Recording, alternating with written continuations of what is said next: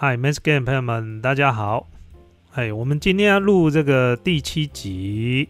那我们今天要讲什么内容呢？就是如我们标题所讲的，就是网红啊，那个公审五星级饭店哦，然后价值观不对等。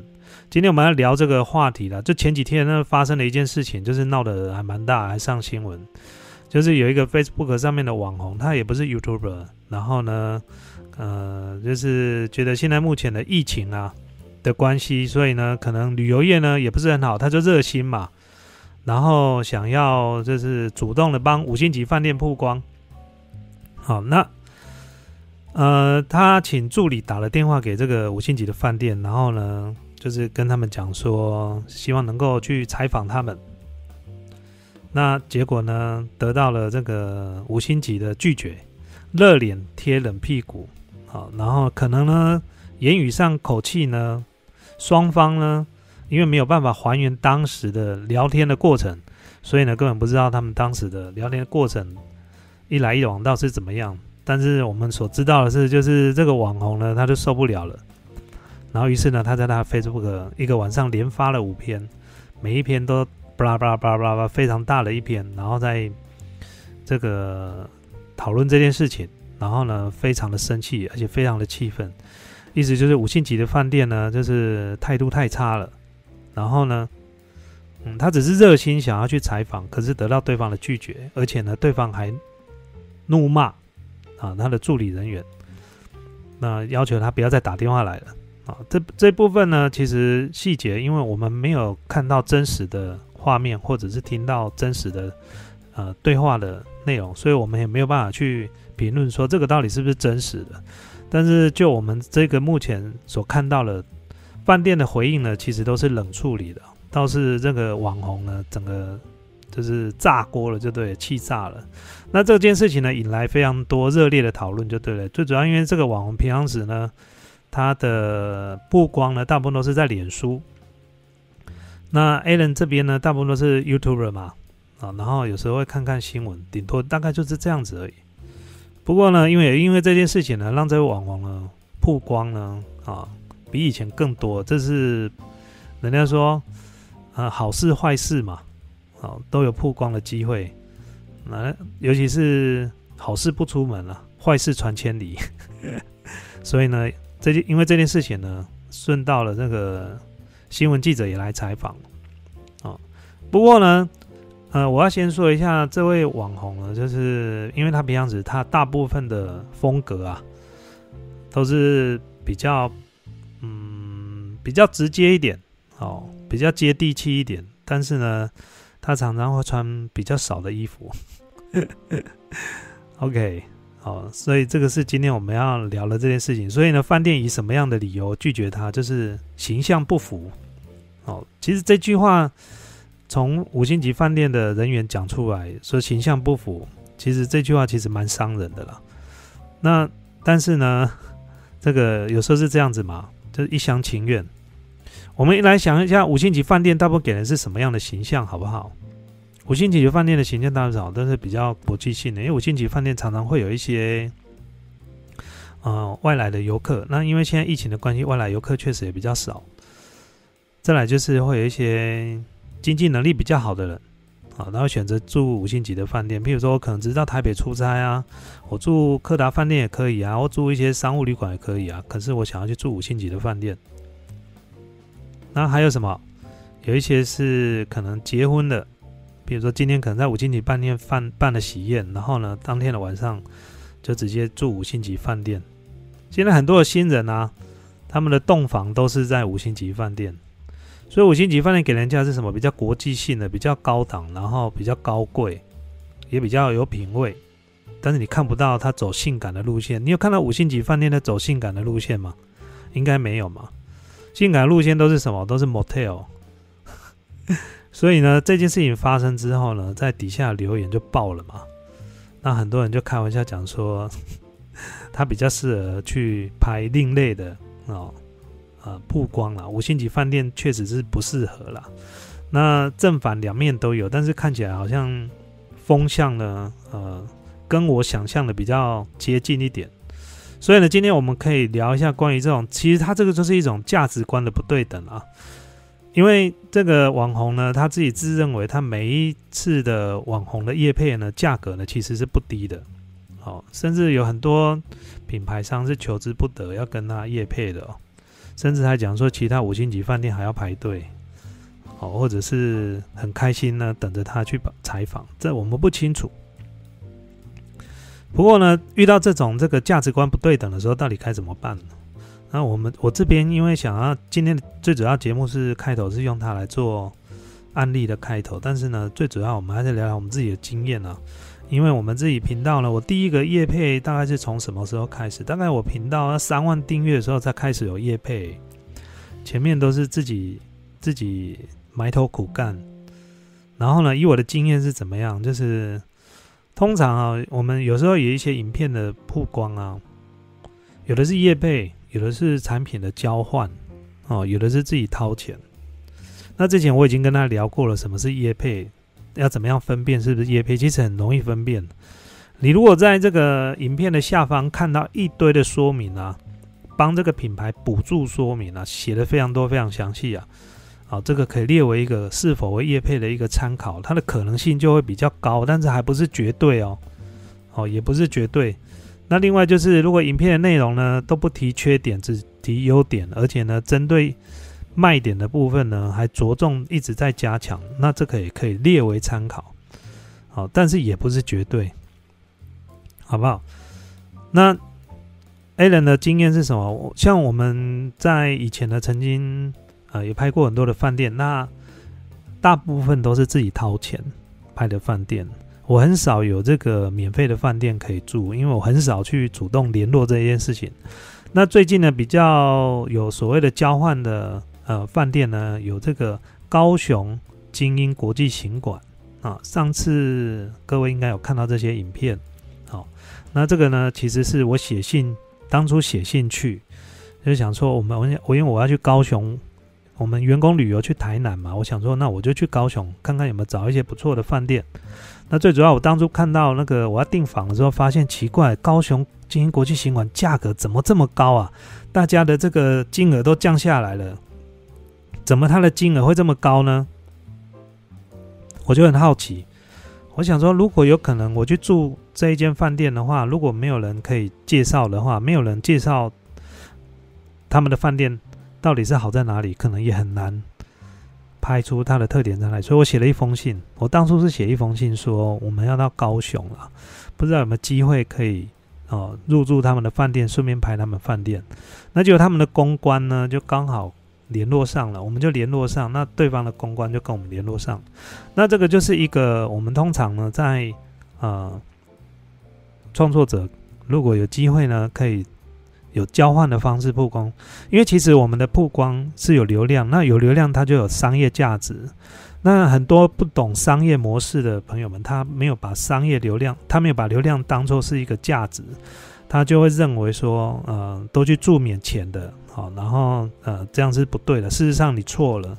事实上，当你有流量的时候，它就有价值。不然为什么业配厂商要拿钱找这些创作者，然后拍影片业配？因为它有它的价值。那当交换的方式就是怎么做？就是我们不收对方钱，对方不收我们钱，然后我们呢，我们做一个等呃，不一定是等值的交换了。我举例来讲，今天如果一个饭店看似非常非常昂贵，一个晚上要两万块，他今天如果请九妹来住一晚，九妹也帮他拍一支影片，那九妹不跟他收钱，其实占便宜的是谁？我想应该大家都清楚，九妹的叶配一直绝对不会是。他他的业配都是五位数，哎，没有，不好意思，六位数，个十百千万，六位数没有那个五位数的。哦，如果真的他夜配一支要去住那个饭店，我相信他最少可以住十天到半个月了，绝对是没问题的。但是呢，有时候因为我们创作者呢喜欢嘛，就想体验嘛，就我们并不是看到什么事情都想到钱，我们只想到哦我希望我们可以体验。那如果体验到，我们可以帮助到这家饭店曝光，然后呢，呃，有时候是这样子，我们难免有一种心态，我们帮对方曝光啊，但是然后呢，又付给对方钱，对方还没打折给我们，结果曝光完之后呢，啊，他的生意变好了，人难免都会有一种心态，就是 我掏钱帮他曝光，对不对？是不是？如果是你，你也会这样子，因为什么？频道是你花了很多的钱跟花了很多的时间所建立起来的流量。但如果今天是我真的喜欢，譬如说我去吃那个丁山霸王，我就喜欢吃霸王啊，老板娘不用请我啊，我喜欢吃，我就要帮他曝光。像之前牛一馆也是嘛，这之后我们再讲。所以一般我们来，我来跟大家聊一下，就是一般我们通常去呃跟业主讨论啊，我们会遇到几个情形啊。好，第一个就是这样。当你跟对方联络上的时候，你希望能够做交换，哦，纯粹只是交换。我们不是说要跟他收费哦，哦，有一些比较大的频道或一些频道，它有专门的业务单位，好，他就会去跟对方联络说，我们有这样的曝光的运作的方式，你要不要曝光？那效果是什么？那我们的收费金额在这里。那对方如果有喜欢的话，就可以继续往下谈。但是我们我们谈的都是属于不收钱的，我们不跟对方收钱。好，对方只要提供我们体验，然后我们帮他曝光，这样就可以了。那你说这个对不对等？如果以金额，如果你要用对价关系的金额的对等，其实以我们的频道目前四十几万的订阅是不对等的，因为我们的收费的金额绝对可以住这个住宿，最少住好几天。好，然后呢，但是没关系，就回到我们刚刚讲，就是因为纯粹我喜欢，所以我们不想要不去想这个钱的事情。但通常这样事情，你遇到几个？几个现象，第一个，对方知道你，他会很开心啊，原来是 Man's Game 啊，哦，原来是九 Man 啊，哦，原来是谁谁谁啊，哦，原来是 Team 哥啊，哦，也类似像这样子，那就很开心。好，这是第一个。那对方呢会有什么反应？第一个开心嘛，接下来呢，他就怎么样？大力跟公司推荐啊，然后希望呢能够提供免费的住宿给这个创作者，因为对方也真心喜欢这个创作者，那这个是最棒的。你喜欢我，我也喜欢你。这是最好的，就是这样子。然后呢，就拍个影片曝光，然后呢，创作者呢也可以体体验。那也因为这个是一个虽然没有真正的对价关系哦，但但是又是一个合作，反而在这种情况之下，你可以得到更多资讯。因为什么？因为对方知道你正在拍片，他会提供很多讯息给你。好，譬如说我们的这个饭店呢的设计的理念在哪里？我们当初为什么这样子做？然后这有什么巧思？这个如果你没有事先跟饭店联络，你很难拍到这些东西。好，因为你去就只是住，你就是客人而已。你很多东西你不会去问柜台，请问一下你们饭店是为什么当初这样设计？你不会就这样问吧？你会很奇怪吧？是不是这样子？所以这个是最最好的一个结果。哦，另外一种是什么？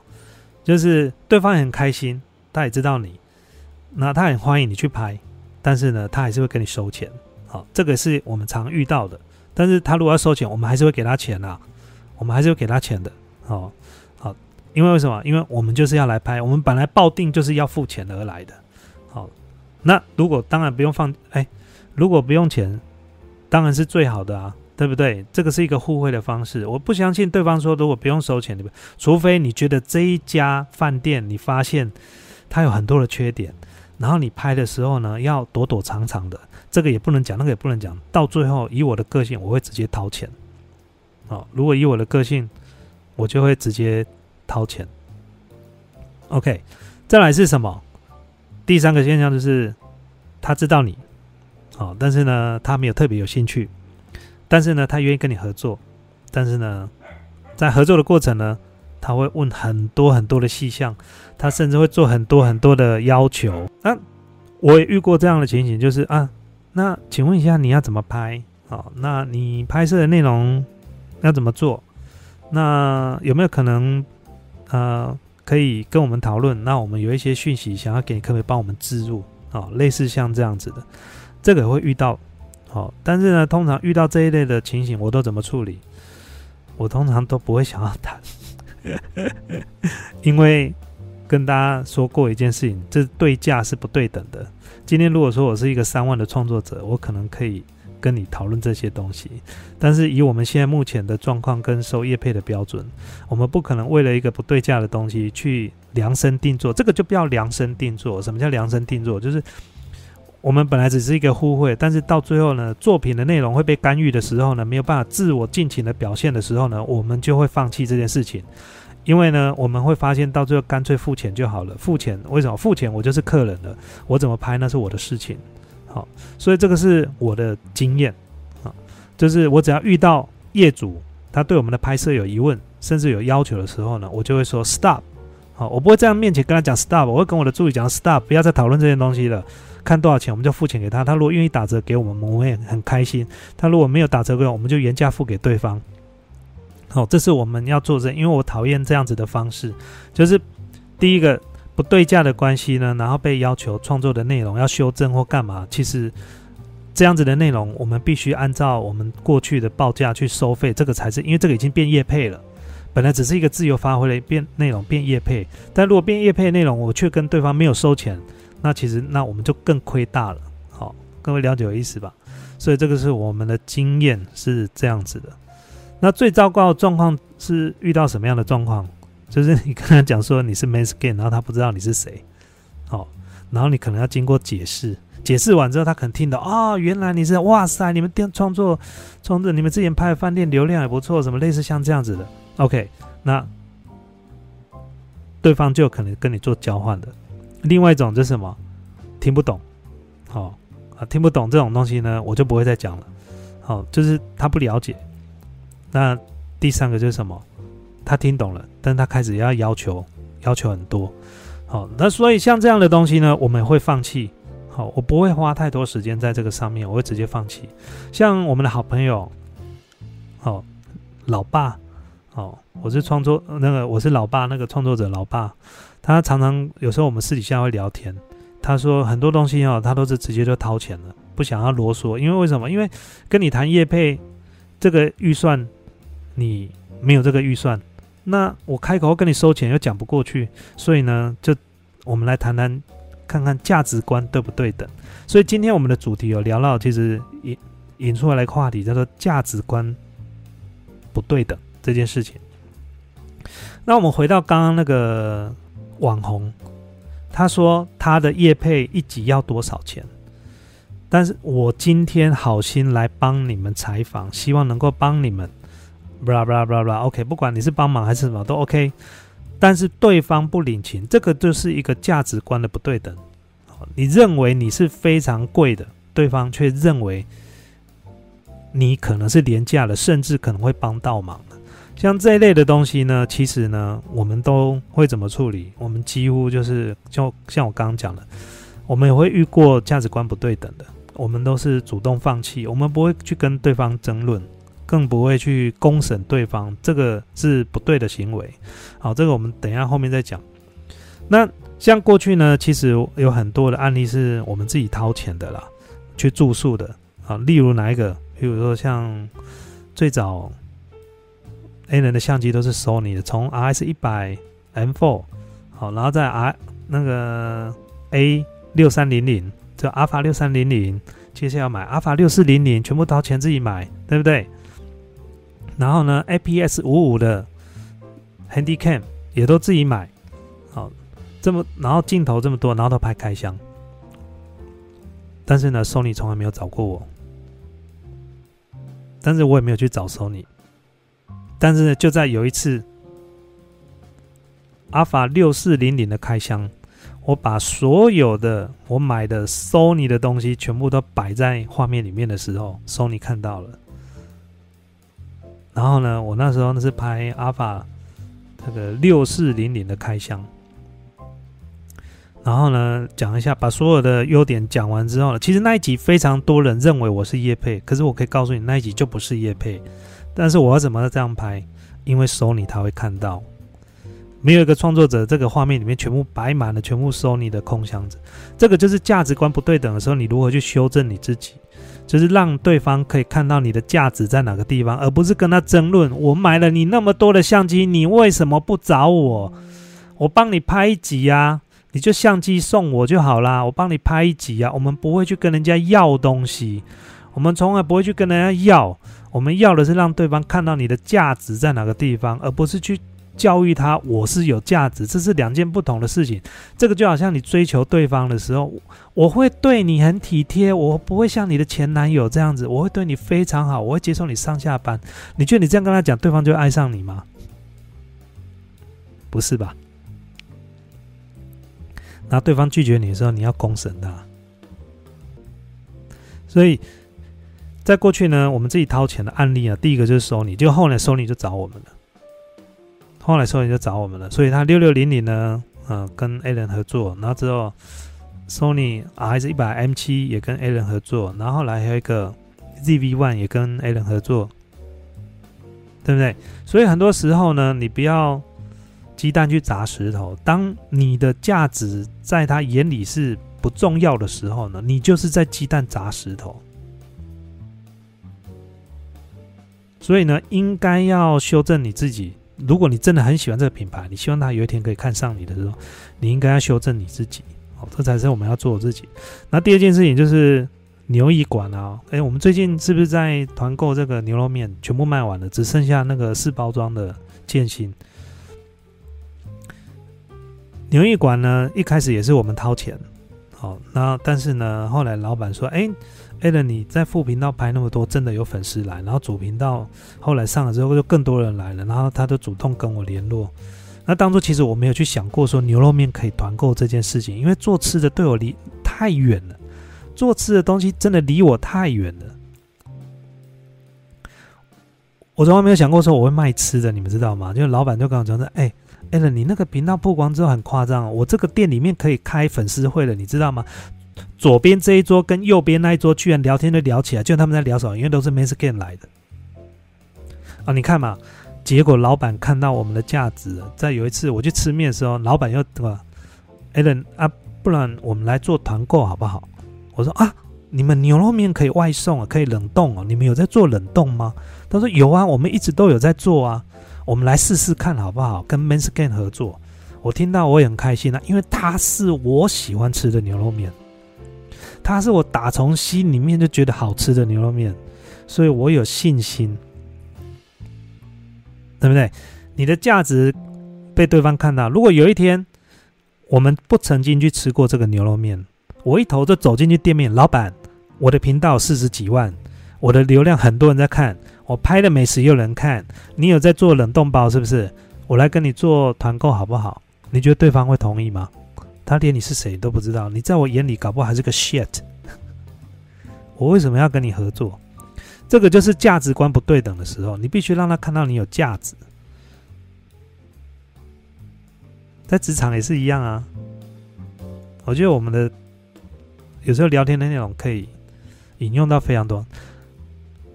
你觉得你是个人人才啊？可是老板就给你这个薪水而已。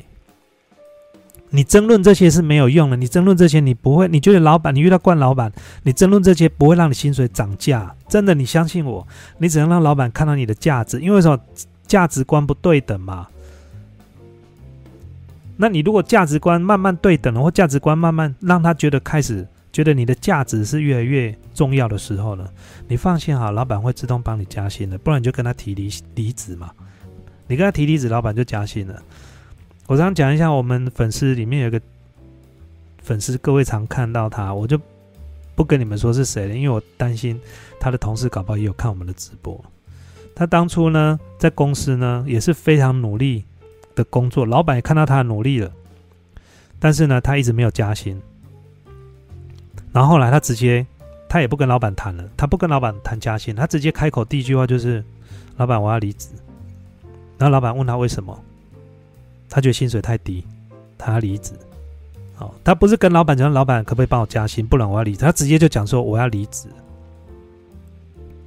然后呢，老板吓死了，老板也没有正面挽留他，他拜托他旁边的分那个同事呢。说可不可以？你可不可以把他？你们可不可以大家一起把他留下来？然后之后再帮他加薪？结果后来把他留。你的加薪加多少？加将近快一倍，一次那个可以说是三级跳的价格。这个就是价值对等，各位了解意思吧？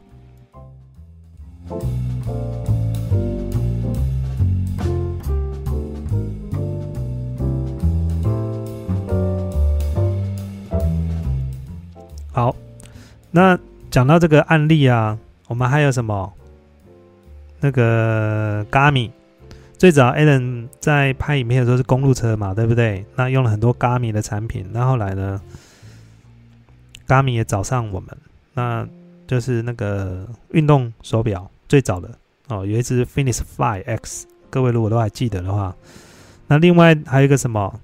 内内炸鸡，韩国的内内炸鸡也是我很喜欢吃的。去韩国的时候呢，旅游的时候呢，买了内内炸鸡，回来台湾才发现台湾也有内内炸鸡的，于是呢，我们就去买了一个内内炸鸡，然后又拍了一支影片，自己掏钱，对不对？就内内炸鸡台湾的公司看到了，啊，特别写信来给我们，哦，这个就是价值的对等，而且还继续谈是否要再合作。那虽然后面没有谈成啊，不是价格的问题，是细节的问题。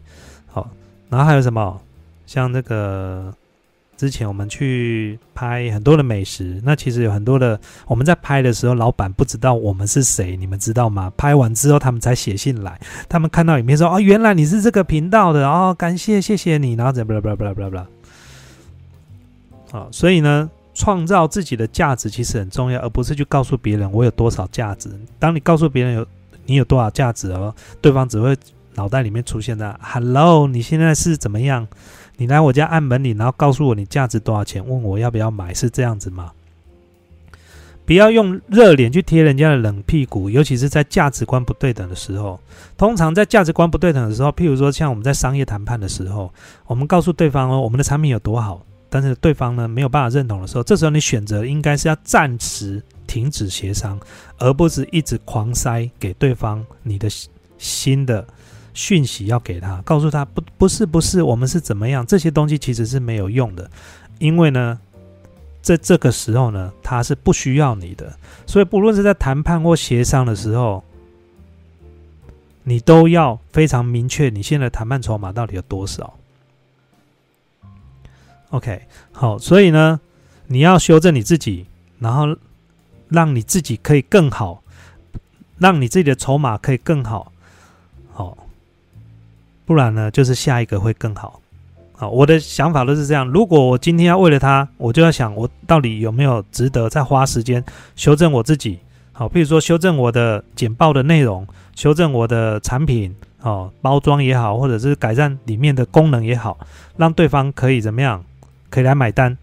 那如果我觉得对方是不值得我去做这些东西，他纯粹只是对于我的偏见或对于我不不认同。或对于我的价值观，他不了解，我这时候呢，我就会考虑我到底要不要花时间去等他，或者是下一个会更好。那我通常都是下一个会更好了。好，再来就是绝对不要去公审你的对象，譬如说你前情人也好，或者是你的呃，就是广告业主也好，好，你去公审他，其实不会。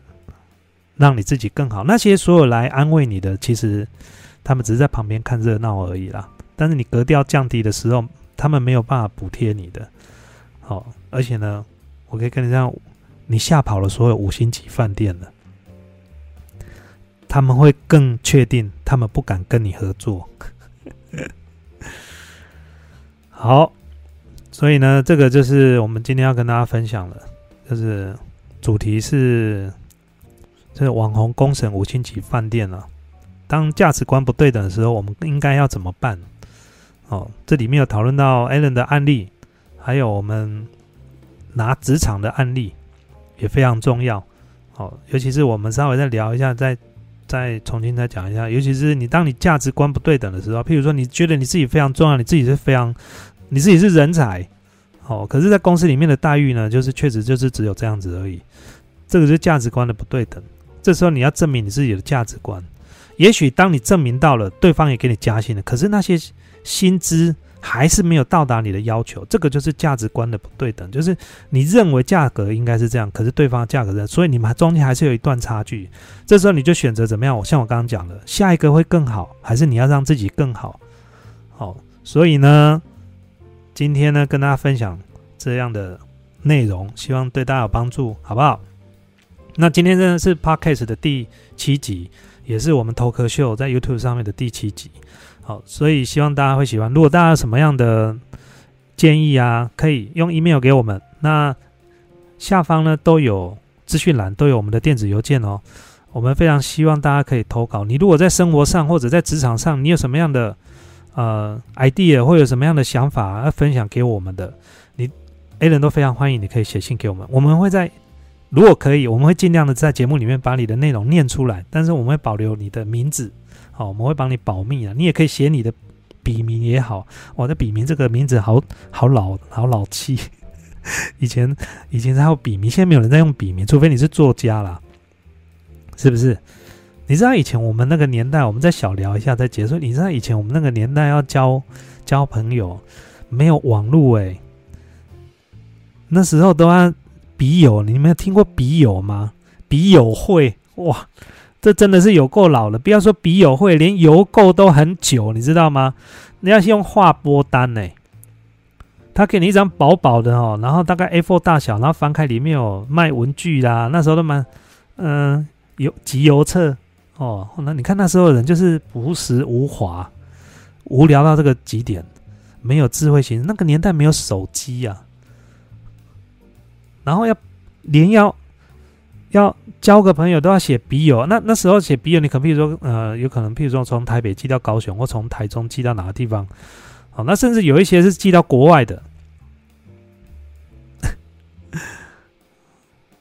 寄到国外的，那可能等一个月之后信才会回来，真的很老哦。我跟大家分享一个以前那个我在念书的时候，日校生跟夜校生的笔友，你知道吗？以前我念明道中学，然后日间部，那时候我是才国中而已。那你知道我们白天下课的时候呢，夜班就是夜间班的会到教室里面来上课。那有时候日夜间在这个学生下课的时候，有时候抽屉里面会有遗留忘记带回去的东西，那个就是很好发挥的时候。那有一次我在这抽屉里面发现了，不知道是纸条还是什么啦，然后发现是夜间的夜间部的。放在那个抽屉里面，然后我就看到纸条，我就再弄一张纸条写在上面。然后我我真的已经忘记我跟他写什么了。结果他隔天早上真的再放一张纸条，我们就这样来来回回一直在写字，你知道吗？但是他是谁，他长什么样子，我也不知道。我只知道他是个学姐。所以那个是那个年代哦，那个很清纯的年代。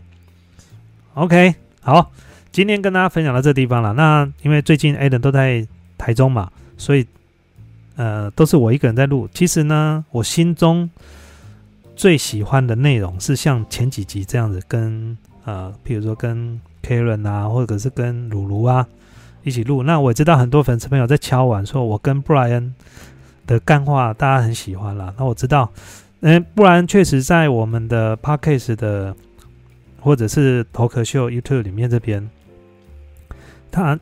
确实，在我们的计划里面，只是因为我们的时间一直都错开了。我在台北录影的那几天，他在台中；我在台中的这几天，他在台北。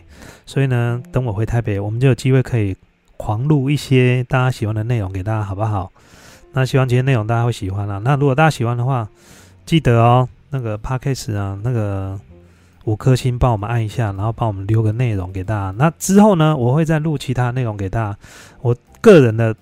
能够录的大概就是类似像这样简单的单一的话题下去。那我之前会跟他聊，比如说在电影里面我学到了一些启发，然后跟大家分享，再搭配一些电影里面的音乐，好，然后跟大家分享，希望大家会喜欢。那我们今天就播到这地方了，我们下次见了，各位，拜拜，拜拜。